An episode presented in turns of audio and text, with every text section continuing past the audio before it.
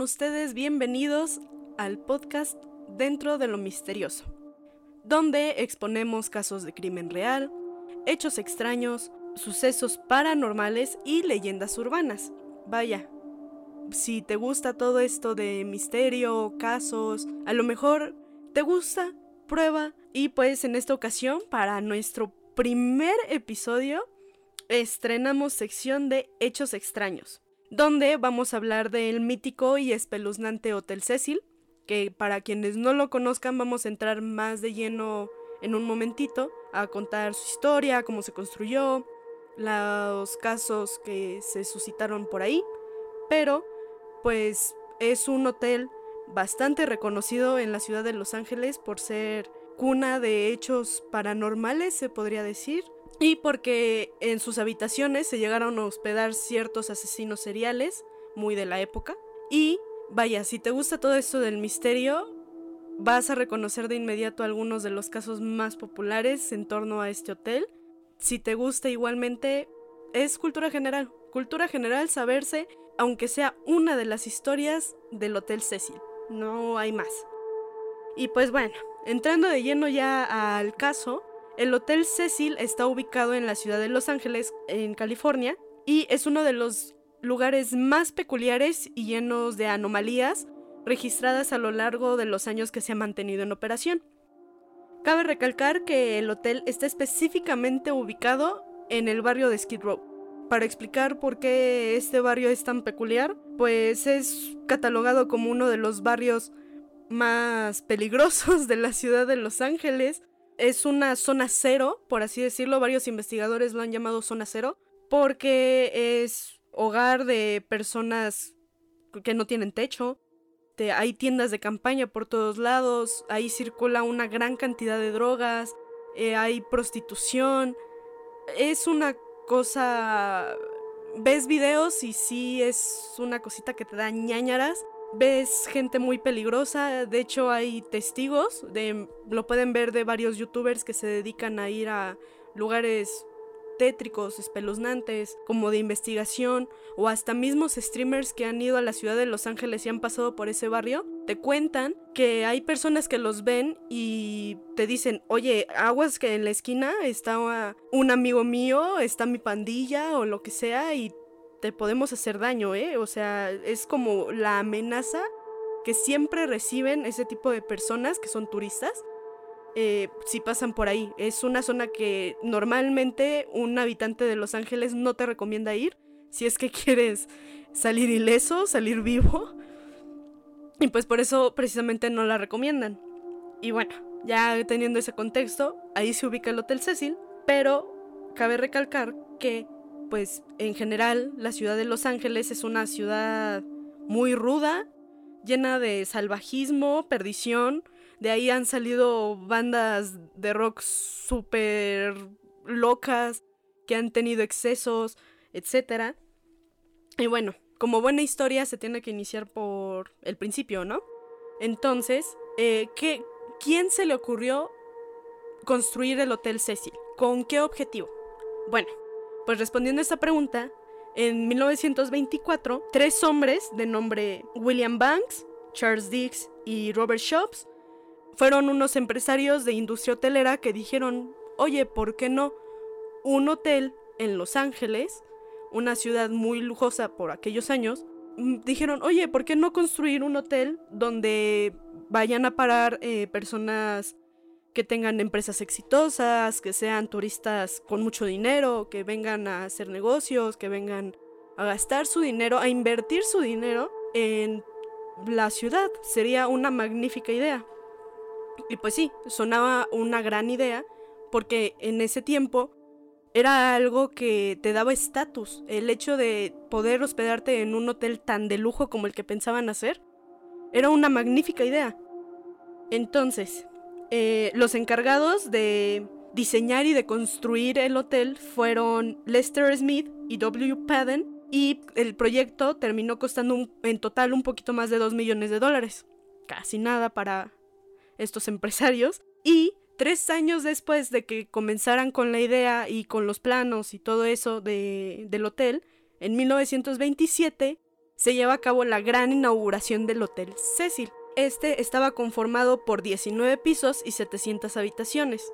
Era un hotel enorme, si lo ven en fotos o, o lo han visto en películas o en documentales, sabrán que sí se ven un montón de ventanas, que es un hotel enorme, que hasta algunos dicen que te puedes perder en el si te subes al ascensor y no sabes bien la estructura del hotel, te pierdes. Y pues al inicio de sus actividades se hizo de renombre, haciendo bien el objetivo que tenían estos tres empresarios y era todo un éxito. O sea, la población de clase alta de, Estados Unidos te decía, sí o sí tienes que ir al Hotel Cecil, es súper glamuroso, es perfecto.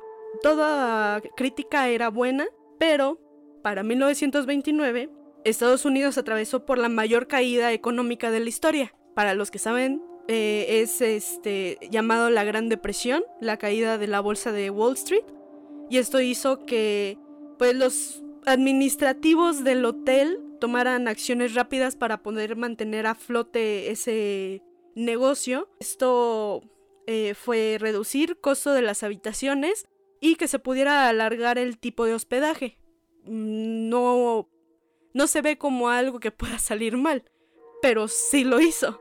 En ese momento, a lo mejor que pues un montón de personas perdieron su trabajo, todas las inversiones se cayeron, hubo personas que sí perdieron todo. Es por eso que Skid Row se empezó a catalogar como zona cero porque a partir de ahí empezaron muchas personas a mudarse eh, por esos lados o terminando en ese barrio porque ya no tenían nada por lo mismo de la caída de la bolsa. Entonces, si tenían un poquito de dinero, podían hospedarse en el hotel.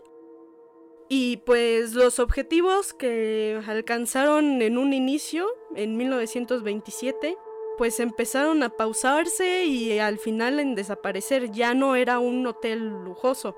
Los clientes que llegaban a recibir dentro de las instalaciones pasaron de albergar personas adineradas y con una vida exitosa a ser usadas las habitaciones por criminales, mujeres que se dedicaban a la prostitución, gente con ideas suicidas, como pasa en la mayoría de los casos, lamentablemente cuando alguien pierde todo, su trabajo, su casa, que se queda sin familia, y también había personas que padecían problemas mentales como esquizofrenia, y pues esto hizo que el prestigio del Hotel Cecil fuera decayendo. En 1940 pasa que decidieron como que tratar de remodelarlo, darle otra vez este aspecto de hotel lujoso donde podías estar a salvo, pero pues fracasó. Obviamente tras la caída de la bolsa, como dije, muchas personas fueron a Skid Row como personas sin hogar porque no tenían nada, perdieron todo lo que tenían invertido en la bolsa de Wall Street, perdieron su casa, perdieron sus sus pertenencias, vaya. Entonces, pues ya no era una zona que tú pudieras decir, sí, claro, voy a un hotel, eh, ahí me quedo y voy a estar seguro. No, era ya una zona completamente mal vista. Por esta razón, en 1940, repito, fue ya un fracaso el que quisieran volver a tener al Hotel Cecil como un hotel de prestigio. Y eh, ya sabiendo un poquito de, la historia y de cómo fue decayendo, podemos pasar a los casos que se fueron suscitando a lo largo de, a partir de su construcción y un poquito después de que pues pasara toda esta caída económica. El primer caso, se dice, fue en 1931, o, o sea, súper poquito después de que todo Estados Unidos fuera a la baja. Y se tiene registrado el nombre de W.K. Norton, eh, de 46 años, y quien fue hallado muerto en una de las habitaciones. La policía, cuando los llamaron los del hotel, dijo que habían encontrado cápsulas de veneno y que lo catalogaron como un suicidio. Esto, por lo que se investigó, eh, W.K. Norton no era su, su nombre real, vaya. Eh, usó un alias. No se sabe de dónde venía, no se sabe qué hacía de su vida. Simplemente fue, eh, se suicidó y ahí quedó la cosa. La policía no encontró más evidencia, lo catalogaron como suicidio y fin. Después de esto le siguieron muchos más casos igual de peculiares, igual que se catalogaron como suicidio. Y por mencionar uno, eh, Grace Magro, en 1937, cayó de una de las ventanas del noveno piso y su cuerpo quedó colgado en los cables del teléfono. Muchas personas no se habían fijado, los que estaban, los que vivían al lado del hotel no se habían fijado. De hecho, eh, quejas masivas de que sus teléfonos no funcionaban correctamente, que no tenían señal. La policía fue a investigar y encontraron efectivamente el cuerpo colgado entre los cables de teléfono, lo cual fue un hecho pues muy raro porque eh, no supieron si catalogarlo como un suicidio o un homicidio porque se les hacía demasiado raro que ella estuviera en el noveno piso y ni siquiera cayera, si era una suicida, creo yo que hubiera pensado, bueno, voy a caer al piso, como que no, no sé, mucha gente sí dice que es súper raro que su cuerpo haya quedado colgado como ahí en exhibición para que lo vieran. Y entonces desde ahí ya se empieza a tener como un tono catalogado como peculiar. Y bueno, pues después de eso, en 1944, cuatro años después de que se intentara que el Hotel Cecil volviera a brillar, eh, una joven de 19 años llamada Dorothy Jean Parcel dio a luz a un bebé en el baño de su habitación. Esta historia es muy rara también. La chica se hospedó en el hotel con su pareja, se durmieron, no pasaba nada, y durante la noche ella no podía dormir porque tenía constante dolor en el abdomen y no sabía qué pasaba. Fue al baño y dio a luz. Su lógica fue, no puedo despertar a mi novio, obviamente está súper dormido, no sé qué acaba de pasar, pues aviento al bebé por la ventana. Súper lógico. Pues sí, eso pasó. Arrojó al bebé recién nacido por la ventana porque no quiso despertar a su pareja. Y eh, la gente que iba pasando por, por el hotel vio eso, vio al bebé muerto ah, en la calle. Y pues obviamente llamaron a la policía. La policía la arrestó y le puso cargos de asesinato y demencia. Y ella se escudó que diciendo que ella no sabía que estaba embarazada. Y de ahí no pasó nada más. Fue a la cárcel. Y después de todos estos casos, eh, créanme, estos solo son algunos. Hay muchísimos parecidos. Muchos de suicidio, de aparente homicidio. Y por este tipo de cosas se le puso el sobrenombre al Hotel Cecil como el suicida. Era el lugar perfecto de que si querías tomar tu vida, ve al Hotel Cecil. Ahí vas. Y eh, uno de los casos más sonados e impactantes por esa época fue el de la Dalia Negra, que si no conocen la historia, se las voy a platicar. Este hecho se remonta hace 75 años, en 1947. Empieza porque Betty Bersinger se encontraba dando un paseo con su hija de tres años y estaban pasando cerca del Hotel Cecil. A un par de calles eh, hay un eh, terreno baldío donde estaba algo en construcción y mientras pasaban por ahí, la mamá se percató que había una especie de maniquí tirado y estaba ese maniquí a la mitad. Pero al acercarse, eh, se encuentra con que es un cadáver. No me puedo imaginar qué horror para la madre y más para la niña que iba con ella, el encontrarse un cadáver pensando que era un maniquí, mm, de verdad es, es algo traumante si lo piensas, o sea, una niña de tres años viendo un cuerpo junto con su mamá, es horrenda la escena, pero decidieron, bueno, la mamá decidió llamar a la policía y fueron a investigar. El cuerpo se identificó como el de Elizabeth Short, de tan solo 22 años. Se encontraba el cuerpo desnudo, cortado a la mitad, como ya habíamos mencionado. Su rostro tenía cortadas desde los labios hasta las orejas. Piensen en la película de Batman, donde está el Joker con las cortadas hasta los cachetes. O sea, esto era hasta las orejas. mucho más grande. Y lo que más sorprendió a las autoridades que estaban viendo la escena era que no había ningún rastro de sangre, ni en el cuerpo ni alrededor. Era algo perfectamente limpio. Y bueno, para seguir con la descripción de cómo encontraron el cuerpo, eh, no tenía vaso, ni intestino, ni corazón.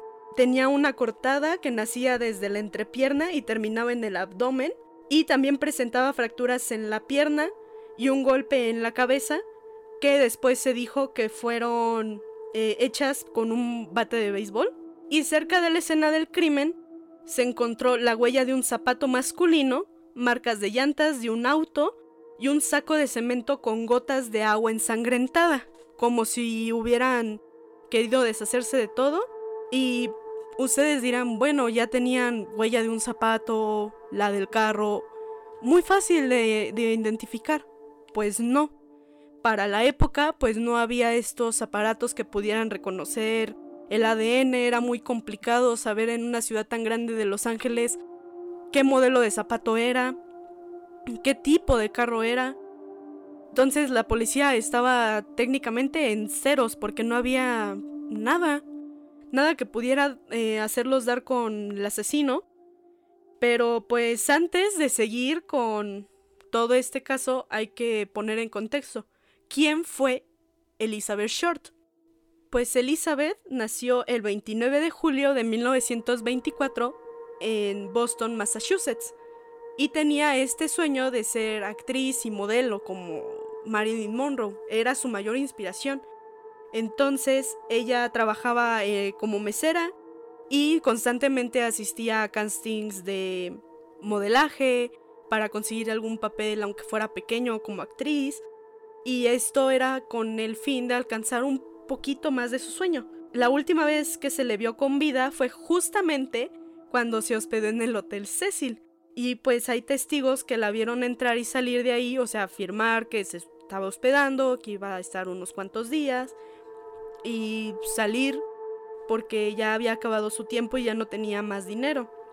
Entonces, eh, esto normalmente lo hacía. Ella rentaba departamentos, casas, se estaba mudando constantemente precisamente por la falta de dinero y trabajaba como mesera, entonces tampoco era como que fuera algo fácil el tener tanto dinero. Y bueno, pues después de su terrible asesinato, la noticia fue publicada por varios periódicos de la época y rondaban por toda la ciudad.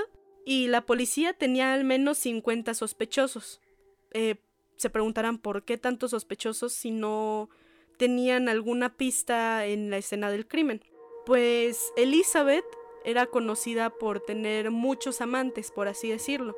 Ella no era tanto de una relación seria, sino que, como muchas veces podemos ver en películas o hasta en la vida real, en una escena como Hollywood, muchas de las mujeres son puestas en una situación de, ah, tú haces esto conmigo y yo te ayudo a alcanzar tu sueño, a conseguirte por ahí un papel, conseguirte eh, alguna pasarela donde puedas estar.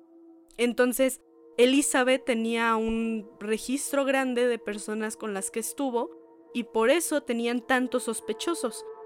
Sin embargo, el 23 de enero el asesino llamó a Los Ángeles Examiner, uno de los periódicos que había publicado la noticia, y les dijo que era lamentable que no estuvieran siguiendo de cerca la noticia de su crimen. Como lo veremos en otros episodios, donde nos adentraremos a explicar casos de asesinos seriales, ellos buscan un reconocimiento, que se les esté constantemente nombrando, que estén detrás de él, eso es como la adrenalina que ellos quieren tener eh, después de cometer un asesinato. Y después de esta llamada, le envió al periódico pertenencias de Elizabeth, que eran eh, vestidos, maquillaje, eh, un cepillo con cabellos que luego se demostró que sí, precisamente eran de ella.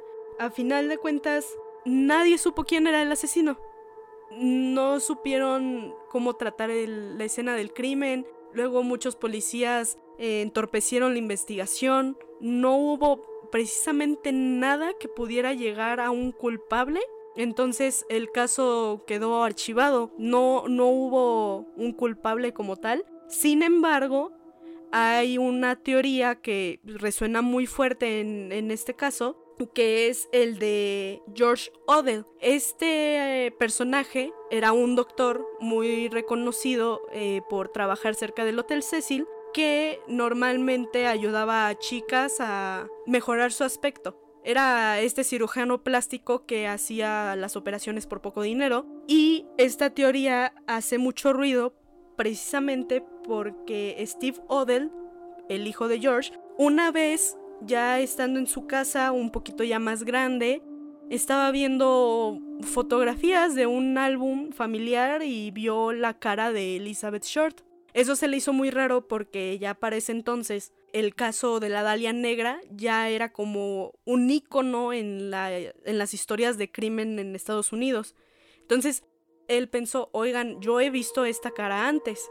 Se puso a buscar, efectivamente, era la cara de Elizabeth él se le hizo muy raro que al estar investigando su caso, ella haya sido eh, reportada como desaparecida justo unos días en que su papá estaba fuera por trabajo, es decir, no estaba en su casa tanto tiempo porque decía que estaba siempre trabajando, que era muy raro verlo en casa durante los días en que Elizabeth se registró como desaparecida. Eso ya le empezó a hacer un poquito de sentido juntando las cosas. Entonces, esta teoría dice que George Odell convenció a Elizabeth de ir con él, que él la iba a ayudar a este, hacerle una operación estética para verse un poquito más parecida a Marilyn Monroe y eso le ayudaría a tener un poquito más de reconocimiento, un poquito más de papeles, más trabajo y lo que terminó haciendo fue matándola, así como se explica.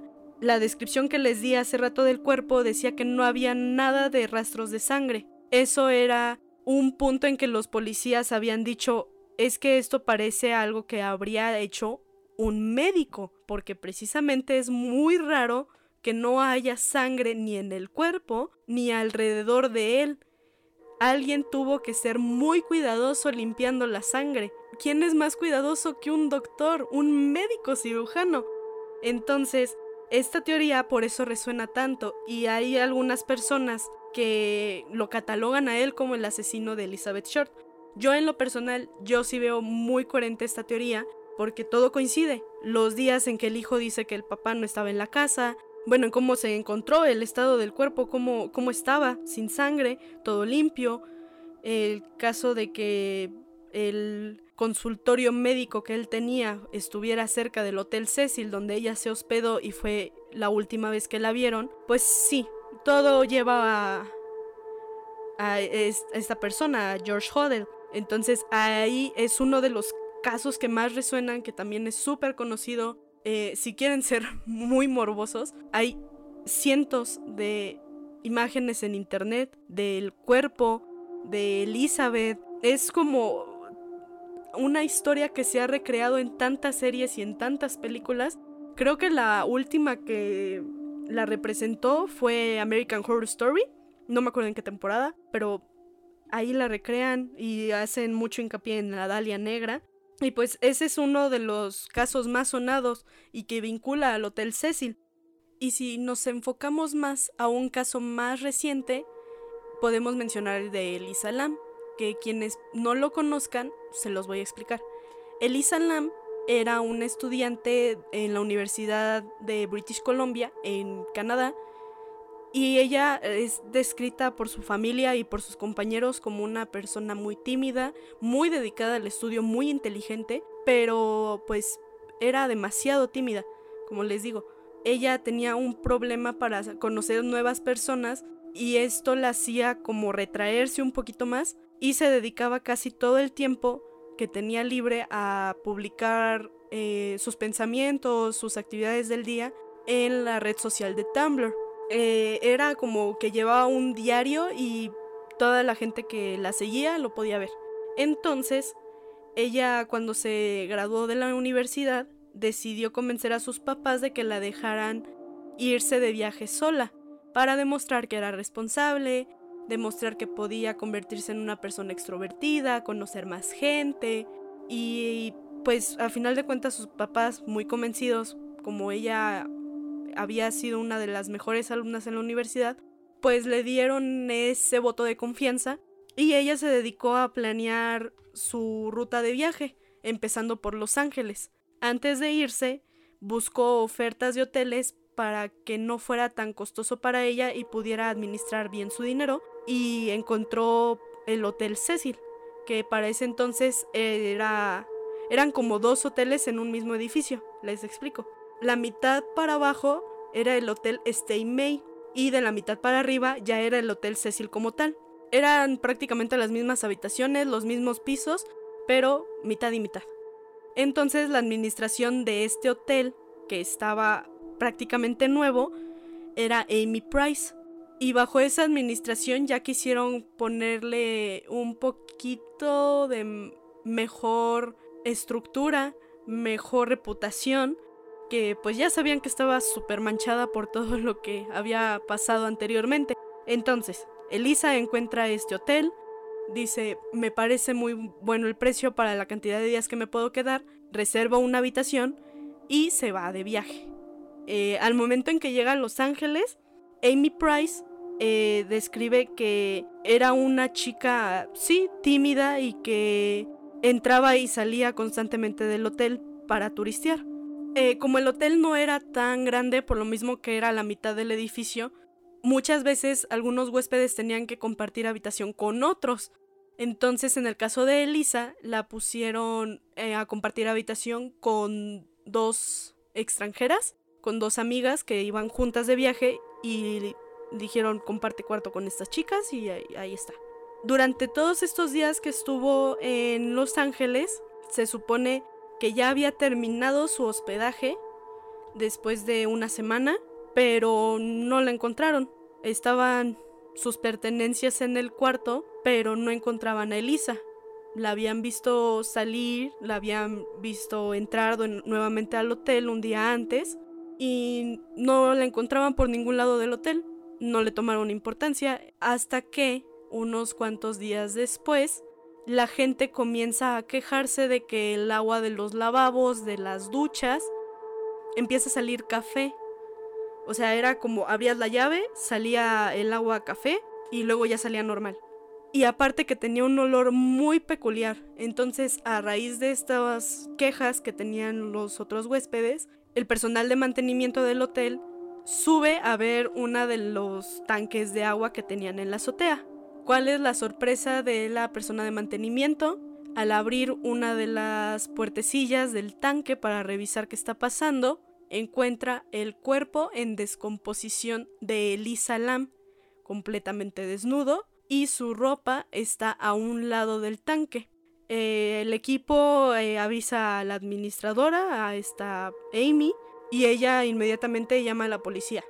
Eh, a raíz de esto empieza todo un show para ver qué pasó, cómo es que ella, siendo de complexión súper delgada, pudo haber levantado la puerta de un tanque de agua que estaba en la azotea.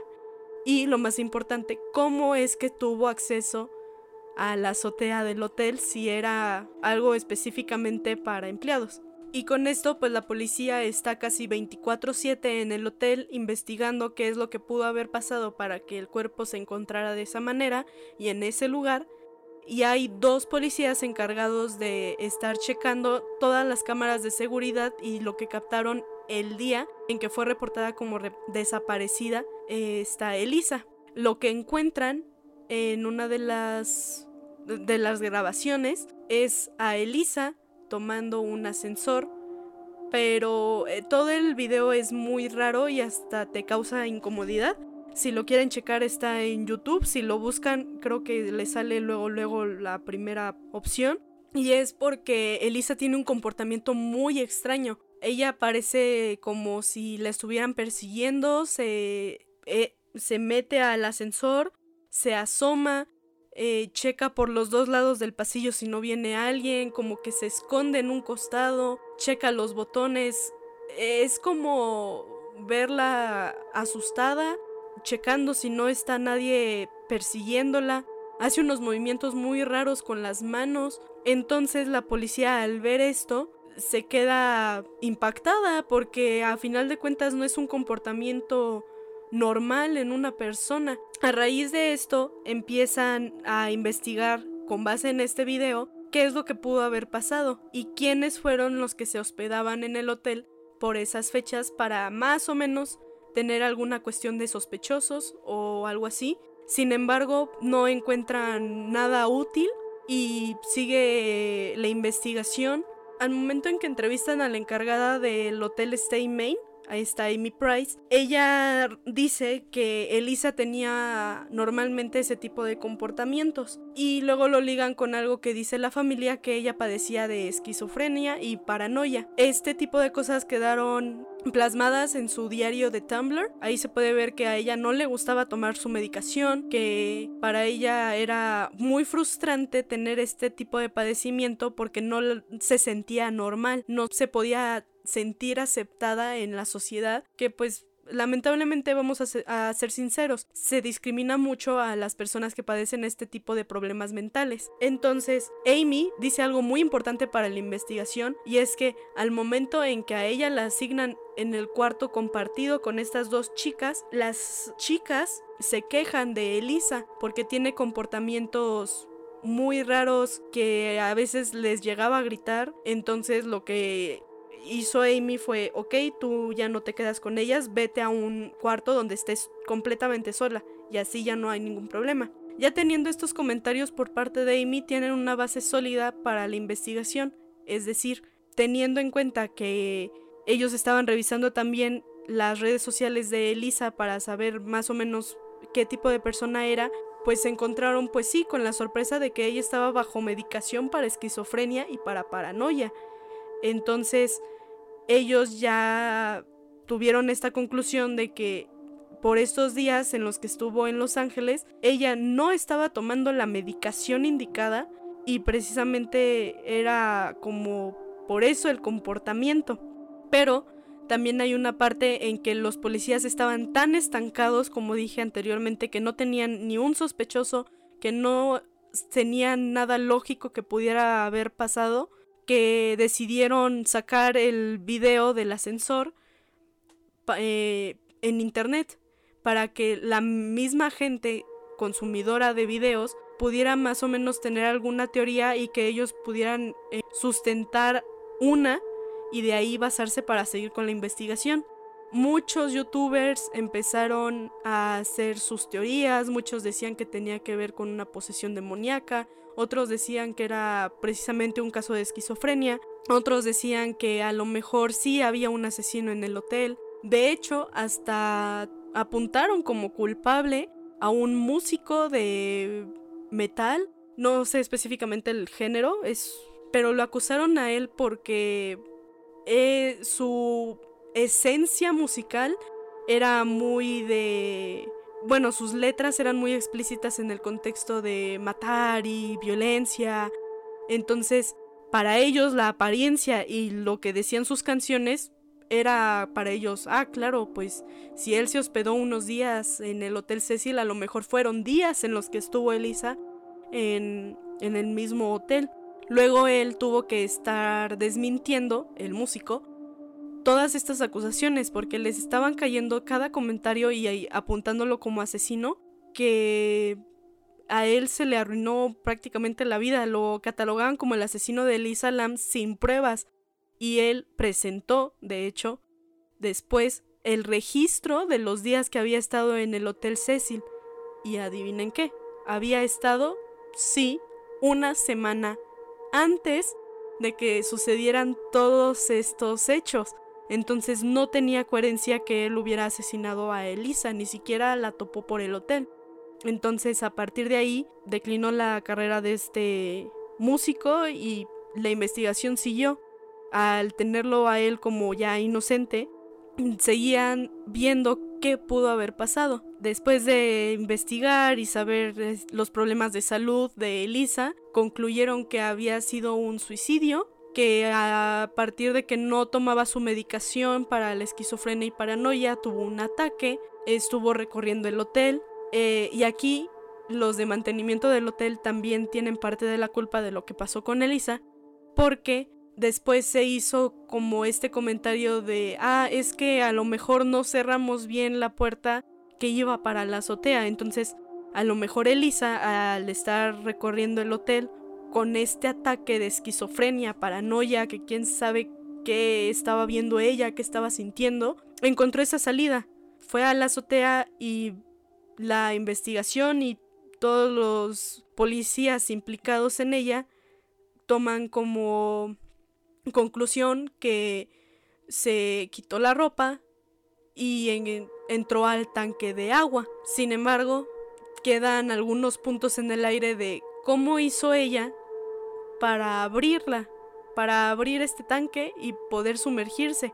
Eh, al momento en que les preguntan esto, ellos dicen que a lo mejor la puerta estaba abierta y que en el momento en que ella sintió el peligro de en su ataque, eh, lo que primero pensó fue me voy a meter y después cuando yo ya sienta que el peligro pasó, voy a salir y fin, se acabó pero no tuvo en cuenta como la profundidad que podía tener el tanque de agua.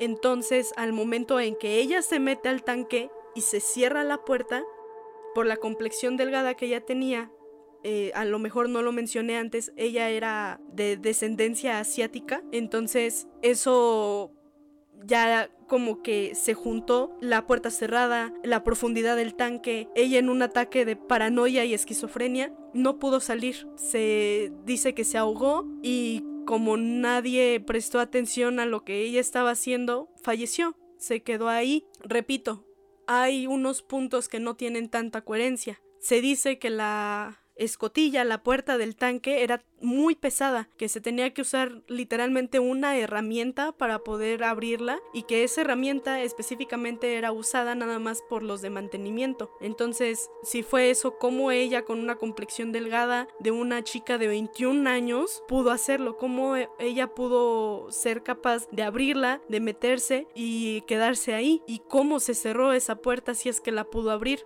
El nivel del agua y el espacio que había entre ese nivel y el de la puerta, no puede ser como posible que ella pudiera haberla cerrado por sí sola. Otro punto que queda medio extraño es por qué se quitaría la ropa para entrar.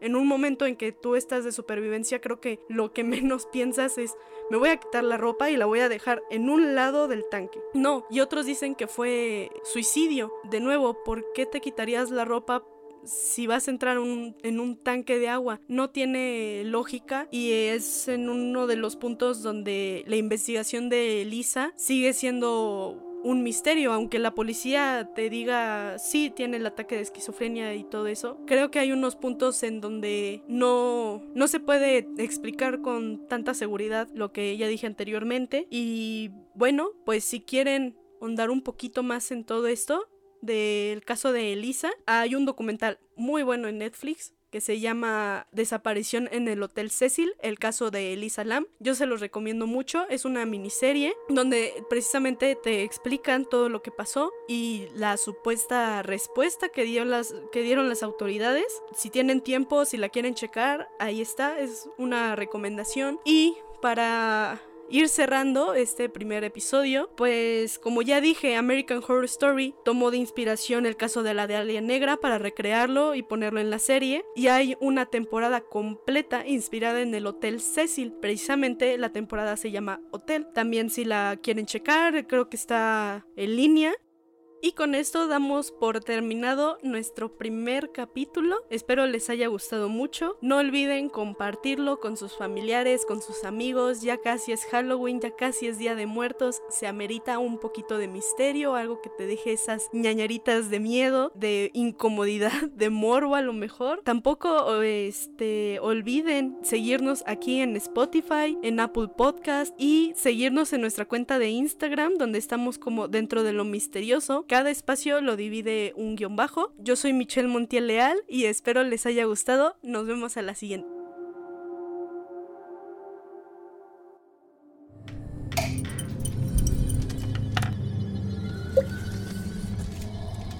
Dentro de lo misterioso.